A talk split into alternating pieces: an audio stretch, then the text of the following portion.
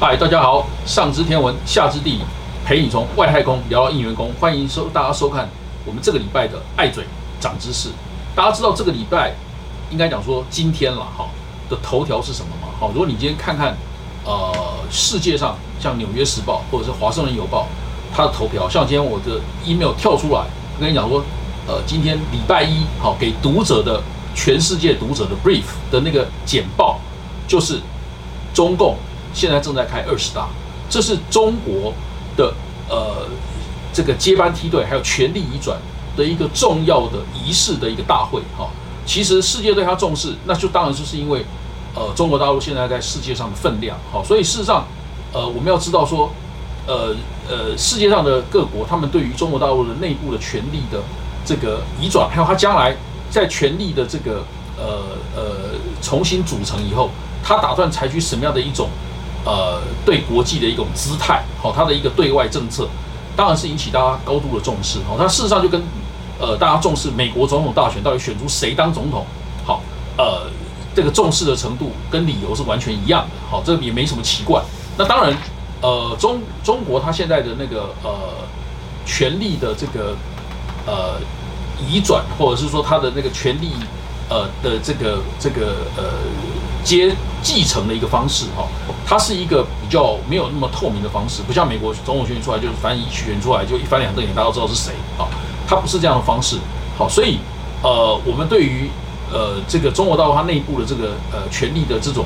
逻辑哈，我们不是比较我们比是比较不熟悉的哈。那但是我们应不应该熟悉？说实在，以我们台湾的立场，我们不但应该熟悉，我们可能比世界上其他的国家还更有动机要去熟悉。好，所以。我们今天要跟大家简单的介绍这个今天世界的头条二十大。好，那我们今天一样，请到阿婆的老朋友哈，你可以说是这方面你在报章杂志一定会看到他的评论哈。我们台大政治系的张登吉张教授。好，主持人好，呃，现场的观众大家好。好，那我们来首先请问一下登吉了哈，诶，当做是一个科普哈。我想说大家都知道二十大二十大二十大哈，那呃，为什么他对于世界来讲？那当然，尤其对我们台湾，大家如此的重视它，它是一个，呃，代表着会什么事情会发生的一个重要的会议或者是仪式。好，呃，当然这个说来话长啊，也可以化繁为简。那为什么会重要？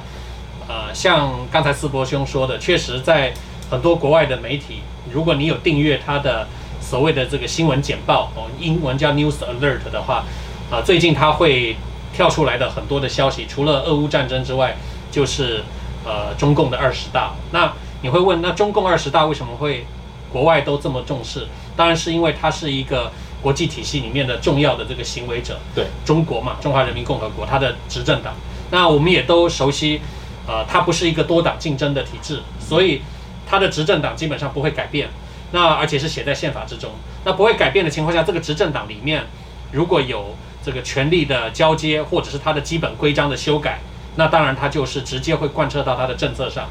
那二十大它是全名应该是中国共产党第二十次全国党员代表大会。那这个为什么会二十二十次呢？那就表示说前面有一二三往下数，它是排列到第二十次。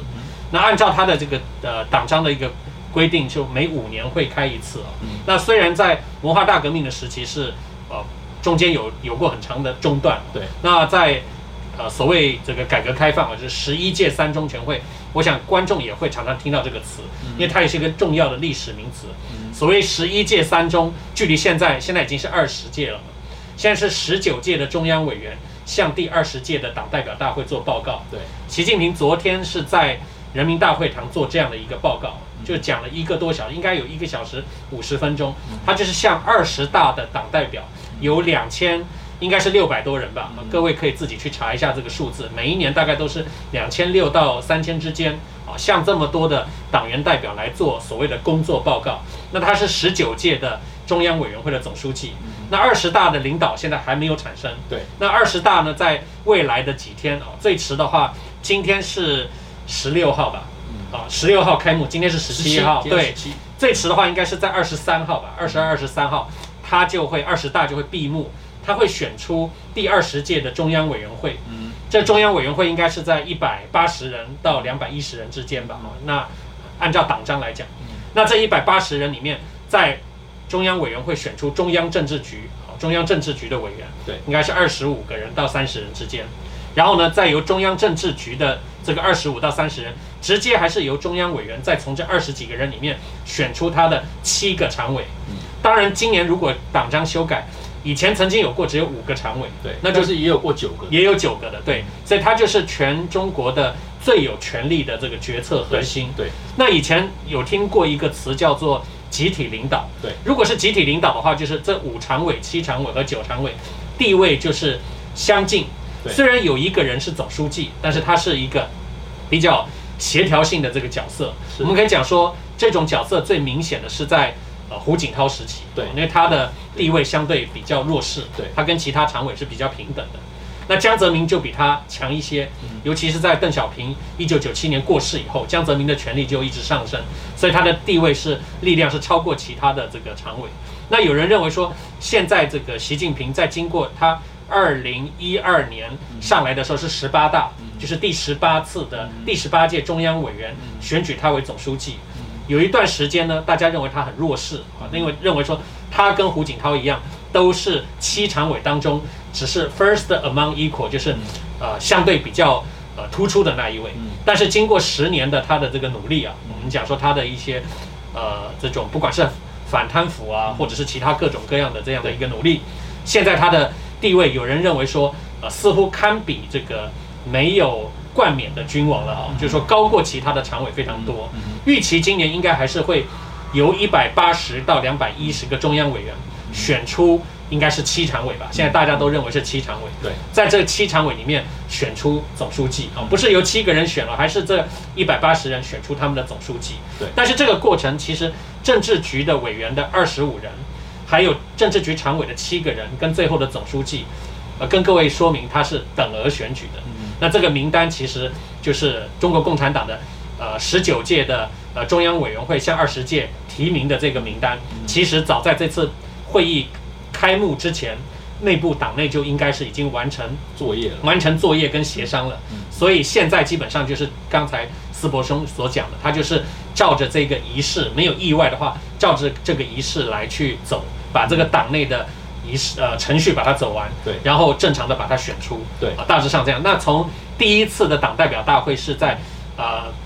呃一九二一年，就民国十年了啊，当时这个政中华民国政府还在大陆的时候。啊，是南北对峙啊，北洋政府跟南南这广州政府对峙的时候，中国共产党它成立哦，对那个时候它是第一次党代表大会。对，那在建立这个中华人民共和国之前，他开了七次。嗯毛泽东是到了第七次党代表大会在延安的时候，才登上权力的顶峰。嗯第八次全国代表大会就已经是在大陆的北京举办了，那时候他已经这个占据大陆了那就从第八次党代表大会到现在开到第二十大。OK 简单的讲来讲是这样。是是是，所以刚刚登记已经跟我们讲的非常的清楚哈、呃，就是呃这个中共开这个呃全代会哈、它其实就牵涉到它的第一个是人事，就是所谓它的领导班子哈、那当然这个领导班子有时候这个老大是呃你是这个呃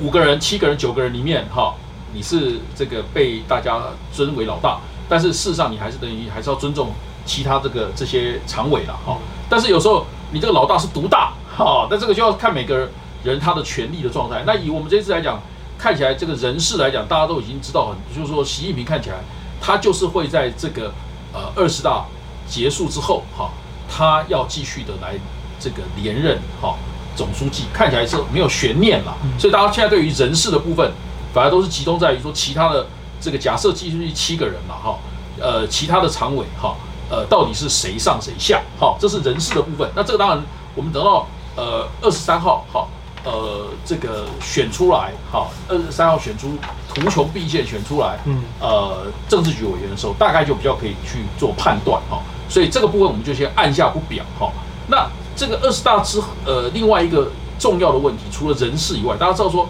他有说确定呃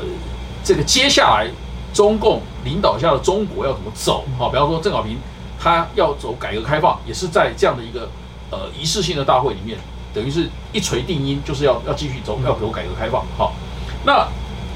呃，这一次二十大的这个，昨天习近平已经做过这个政治报告，好，就是说呃，他也提到过去的成就，那当然也提到将来他已经要要要要怎么走哈。那那这个里面事实上有一些突出的重点哈。那呃，登吉我我知道他他这个呃在早上的一场研讨会哦，他才刚刚做过这个呃刚刚新鲜出炉的一个分析啊，他的一个分析哦，呃，其实他有一个讲法，他说叫从邓小平这个典范好的的这个这个留下来的这个政治路线嘛哈，要要移动哦，要往习近平这个新的这个呃政治路线好来来来移动了啦哈。那那那这个里面他特别有讲到哈，他他显然呃登基的有一个想法，就是说呃以前呃在这个邓时代啊哈，呃中国大概是很多偏向于做好自己的事啦，哈，做好自己的事，然后呢外部环境尽量是追求稳定的哈。那但是他现在哦，呃有一个很大的不同哦，这个就好像是呃把他自己的发展跟外部的这个环境，尤其是把外部环境对他可能的阻碍啊，哦，他把它当做是一个一个呃提到一个非常优先的位阶啦。就这一点，你可不可以跟大家稍微分析一下？呃，当然这可以从这一次大家看起来篇幅非常长的二十大的报告的全文三万多字哦，去进行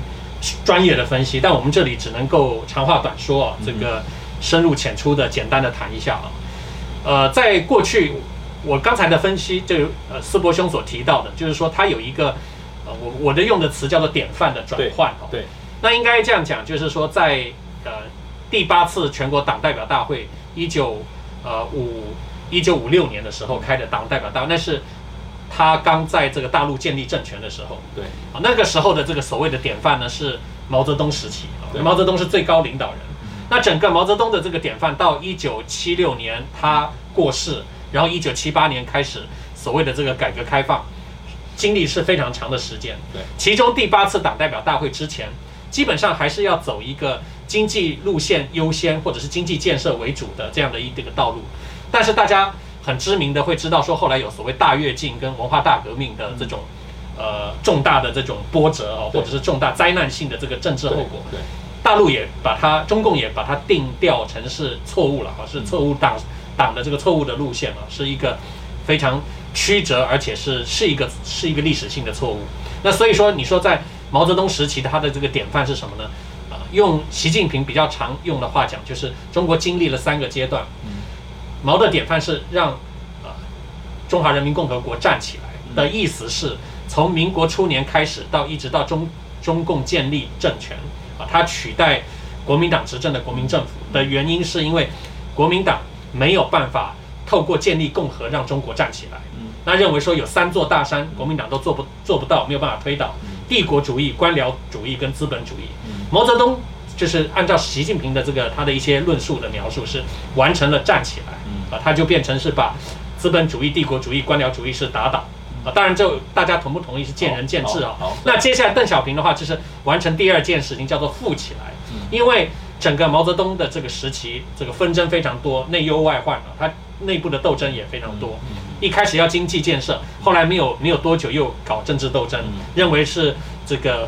唯政治论啊，就是这一定要搞政治挂帅。对，到邓小平结束这一种过去的。这种政治路线、政治挂帅，就变成叫做以经济建设为中心，一个中心两个基本点，重就是以经一切以经济建设为中心，那这就是富起来。对，那邓小平的这个富起来的路线，后面还接着有胡耀邦、赵紫阳、江泽民跟胡锦涛继续接续这样的一个路线，中间还有隔代指定接班的这个这个制度安排。但是习近平在二零一二年十八大接班之后。那么到现在，我们看到二十大里面，他讲到说，中国的经济总量已经从他们在十八大接班的时候的这个呃占全世界的百分之九左右，现在达到全世界经济的百分之十八，稳居世界第二。然后呢，人均国民所得现在应该是换算成美金，应该在一万一千元到一万两千元。这个比起二十年前，这个差距是非常多的。对。然后呢，它的农业生产、制造业的规模、外汇储备，目前都是占据世界第一位啊。对，那军事现代化也有很多成就，这里就不列举了。所以他认为富起来这个阶段，基本上一部分人先富起来是邓小平讲的，现在已经不能够再只有一部分人现现在要追求这个我们也蛮熟悉的，叫做对，他就是脱贫攻坚战也完成了啊。他说已经完成了所谓的小康社会。中国共产党一九二一年到二零二一年一百年的时间，他已经完成了富起来。那么其实你说是不是大大家都非常富，并不是，贫富差距很大。但但是就他中国整个国家来讲，他自认为他确实是富起来，他对因为他已经他在人家世界第二，对，再来第二个，他就是消除绝对贫困了。对按照联合国的标准，中国是全世界消除绝对贫困人数最多的。呃如果你用人数来讲，他是这个成就目前最。那那那你现在直接讲，就是所以他认为是他那现在习要干嘛？他认为说，最后有一件事情就是强起来。那强起来就是他认为这是他的他的使命啊，就是他现在中国共产党的使命，站起来跟富起来完成之后，现在要全。因为二零二一年一百年，中国共产党一百年，他说已经完成了小康社会跟脱贫攻坚战，接下来是人民共和国的一百年，就是一九四九到二零四九。所以你看，现在二零二二年到二零四九年这段时间，他要完成建设社会主义中国现代化的事业，建设成一个富强的这个现代的社会主义国家。那这个就是最后到二零四九年要完成。这跟台湾有什么关系呢？他现在等于已经把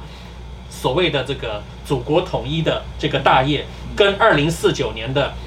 伟大复兴跟社会主义现代化强国。富强美丽的社会主义现代化强国两个是连在一起，也就是说，你不可能是在完成社会主义现代化强国，却是没有统一的状态。对，所以这两者现在是连在一起。事实上，就大家所一直你们这个研究两岸或者是关心两岸的很多专家学者讲的那个某个程度的那个时间表，至少是中长期时间表已经出现了嘛。就两个百年来讲，啊这也不是一触可及的了啊，就是它是慢慢慢慢显现的。这当然中间有经过，包括呃两岸的一些这个呃最近多年来的一些这个呃摩擦，然后在中美的这个呃竞争，呃包括刚才思博兄说的，后来把中美的竞争放到中国的复兴的这个。整个辩证的过程里面，以前的话呢，基本上是对外开放，然后向西方取经，对啊，那这个基本上做好自己的事嘛，对，做好自己的事，韬光光养养晦。对对，现在问题不是你在世界排名这个第二总量的经济，你在你这是等于是说你已经是胖子，还装装瘦，这不太不太可能。所以呢，别人也会注意到你这个权力将权力已转，将转未转。因为它的现在的经济规模大约是在美国的百分之七十左右，学术界认为说七十到一百这边这个过程当中，排名第二跟排名第一的国家常常就会发生这种对坐二望一的这种冲突，一的会非常担心二的会抢班夺权，二的也会担心一说你会要这个卡脖子要阻断我对，，这个所以他就是这就关系就非常紧张。这就是大家有时候在讲那个所谓的修昔底德陷阱，对对会发生的事情。好，所以我们现在稍微整理一下，然后我最后再最后一个问题嗯哈，就是现在呃大陆的下一个目标嗯，它已经不像上一个阶段，因为呃它就是对外基本上以韬光养晦作为它的嗯呃基本的一个一个一个处事原则啦，对哈，就是对外不惹事啦，嗯好。那呃很多事情，比方说包括台湾的问题，当然它就就放一放，好。但是现在他已经变成是说，他下一个阶段的目标，他整个国家想要发展的目标，他直接把对外的事情，好当做是他下一个阶段要达成的一个呃主力。然后呢，台湾直接把它放成，我刚刚讲说中长期至少是一个时间表出现，就是说他在二零四九这个事情，至少他已经把它当做说二零四九他要完成国家统一，好，这是好像是一个很确定的事情。所以不管是对外呃这个怎么样去突破第一，好，世界现在的第一霸权，也就是美国，好，对它的这种呃负面作用或者对它的打压啦，好，他要他要完成强起来嘛，打压，他要把它突破美国。那接下来呃，他想要二零四九统一台湾，好，那这两个都完全都是牵就牵涉到对外的，跟目标以前完全就不一样了，好，那所以为什么我们最后问你说这个事情，呃，在要突破美国的这个世界第一的这个霸权的的对他的打压，至少就他的角度来看，还有第二个，他想要二零四九统一台湾，好，这两个都都变成是跟我们直接相关了，因为我们台湾不但是大家都知道是美国的第一岛链，好，我们呃也被当作是二零四九大陆要统一我们的一个直接，我们是最直接的的的这个首当其冲的利害关系人。嗯所以你认为，呃，他现在提出了这样的一个二十大政治报告，你觉得我们在台湾，我们怎么看这件事情？他对台湾的态度有没有什么新的变化？呃，如果是最近学者专家看了二十大涉台的文字啊的这个描述里面，除了呃大家比较关切的就是绝不承诺放弃使用武力，保留采取一切必要措施的选项，这个是比较新的这个说法以外啊，其他的大概跟十九大、十八大啊，比如说出还是出现了呃和平统一、一国两制啊，然后呃九二共识。跟一个中国原则，现这些都有都有啊，不管是台湾是谁在执政，这些过去都有，因为这其实他建立政权的时候，他就要统一，并不是现在才提出的。但是他现在讲的这个所谓的呃不放弃使用武力，它重要的一个前提条件就是要啊防止外力的干涉，就是把这个对把这个外力干涉跟外力干涉挂在一起，就是由外力干涉，就包括说妨碍他。中华民族伟大复兴，对不对？所以把它挂在一起，就我们台湾变成是它，它对外，呃，斗争，或或者说我们就直接讲中美对抗斗争，变成我们是一个最突出的一个点啊。那所以这样的话，我们岂不是很危险？或者简单的讲，以前我们在它的站起来和富起来的过程当中，不是他政策的优先选项。对对对对对，我们并没有妨碍他站起来，没有，我们也没有妨碍他富起来，相对我们双方是双方是对。好多相互帮助之处，但是他现在要追求二零四九年完成这个所谓现代化，那这中间涉及到美中第一、第二的两位两个这个国家的重要的这个竞争。啊，那呃我们就呃不是自己选择的了，对，等于被推到风风口浪尖上面。了。那原本我们并不在这个排二体，不在这个序列里面，那就不被迫就推到这个序列上面去。但是我现在跟各位观众说的就是。二零四九，它并没有讲这一定是时间表上面已经定下来的呃一个东西，只是我们去推论说，你排出了二零四九，似乎在四九的时候，你没有没有呃解决所谓的统一问题，不算是伟大复兴，你似乎是要是有这样的一个意思，但是也有人认为说，有可能我们的这个呃重要性更提前了以后，会提到二零三五年，因为四九年是完成全面现代化。它中间又加上二零三五年完成基本完成现代化，所以有人认为说还可以往前推到三五年。再来就是一九二七年中国人民解放军建军，八月一号建军节，南昌暴动建军。有人说二零二七年的建军百年会有大阅兵，在那个时候他会先完成军事的现代化，对，建成这个一流的这个军事，呃，这个就是武装部队。那在那个时候也是一个重要的关口，会不会又提到二零？二七年，二零二七还有另外一个意义啊。二零二七是这一次习近平如果顺利再得到五年的任期，对，那就是第四第四就是他的任期的这一次新第三任的结束的时候。对，所以可以说这中间其实还是有弹性的。到底呃两岸的这个问题或台海安全的问题，是不是中国大陆和中国共产党在执政的过程当中是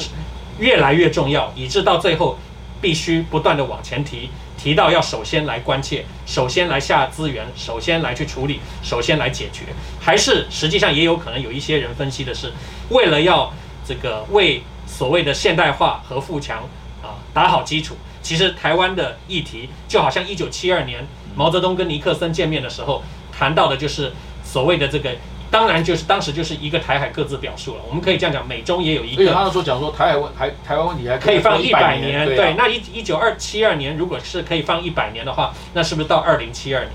同样的，在邓小平的时代说香港的问题是可以放五十年。那当然，后来大家说有这个香港国安法，实际上好像是违反了五十年。可见这些年限其实是它是可以有弹性的。到底我们会看到它会往前提到三五年、二七年。还是它实际上是四九年、二零四九年，甚至更往后，不需要在习近平的任内来加以处理。我觉得这就是我们，呃，虽然身在一个小的这个行为体，或者你可以说是一个小国，那但是你还是可以有你的智慧，可以的运筹帷幄、纵横捭阖、发挥的发挥余地的空间啊，并不是完全没有选择，就只会一直被往前提。这我大概看法。对，但是刚刚登吉讲的哈，呃，大家也可以发现说，呃，你会不会被往前提？好，大家刚刚刚刚他讲到说，比如一九七二年的时候，那个时候是，呃，他说台湾问题可以再拖一百年，那是毛泽东跟尼克森第一次访问中国大陆的美国总统尼克森会谈的时候讲的话，所以大家会发现一件事，台湾问题会不会被往前提？这个变数不完全是在我们，它也有可能是因为中美那个关系的变化，导致你会不会被往前提。嗯所以呃，我们当然有纵横捭阖的余地啦。好，但是我最后也要请教登基哈，就是，但是如果呃大家现在都觉得中美的关系是很紧张。持续有甚至有人喊新冷战嘛嗯，好、那如果是在这种悲观的讲法里面啦，我们是不是被往前提的可能性很高？因为这个是中美的决定的这一件事情嘛，他们要他们要要要对抗嘛，嗯。好，那当然也有人提出说护栏说啦什么的，对对，就是在减缓对抗或者是呃管控下的对抗。但是不管怎么样，他们如果呃两个人是要对两个老大要要对抗，要一条路走到底的话，那那那你觉得我们真的有很多空间吗？呃我先不直接讲说，呃，台湾的空间怎么样？就是中美，即便是现在大家预期它的竞争是越来越激烈，包括美国提出新版的国家安全这个报告、国家安全战略的这个报告，也是以中国大陆做主要的这个竞争也才对手对对，要 out compete，啊他用了一个词，就是要有人中文翻成叫做完胜啊。哎，或者是这个呃，我不知道应该怎么翻哦完胜对完胜对 out compete 哈，嗯就是说，但当然他不用击败哈，他用完胜哦，用用 out compete。但是在这个过程当中，你可以看得到，呃，包括东协很多国家，甚至在俄乌战争的过程当中，像土耳其啊、印度啊这些国家，巴西啊、南非啊这些国家，其实它并不是完全都没有空间，因为历史当中的偶然性因素其实是非常多的。是比如说万一川普在二这个下一届哦，现在是二零二零土重来，如果二零二四年是啊川普当选呢？他要怎么样处理他跟普京跟习近平之间的关系，这也是非常令人耐人寻味了。是是所以说我们也不用觉得这个美中的竞争，它会像这个当年美国跟苏联早期那样，就是坚壁清野，而且所有的人都必须要 必须要选边站站队嗯，而且如果你没选对的话，就有可能像这个东欧某些国家就完全被牺牲。啊，那这个可能现在看起来还不会严重到那个程度，对，所以我们可能还是呃不必呃悲观到那样。我我我我我这个话哈，最后我们今天呃很高兴请到呃好朋友啊，那个台大政治系的张登吉主任哦，来跟大家分析哦今天的世界头条哈，就世纪中共的二十大好，那我基本上是赞成呃张登吉老师的分析哈，就即使我们是一个呃小行为者或小国哈，呃我们还是能有自己的选择，最重要的一个选择，事实上。我们的集体的能够产生出最重要的一个这个我们自由意志下的选择，就是我们的选举。好，我们的选举要选出什么样的路线，谁，然后哪些人来带领大家走这个路线，总是一个我们自己可以把握的事情。所以，呃，我基本上这个非常赞成，就是虽然结构如此好，但是不是说我们完全呃没有可以影响它的地方，至少我们可以也可以做好我们自己的事，我们至少可以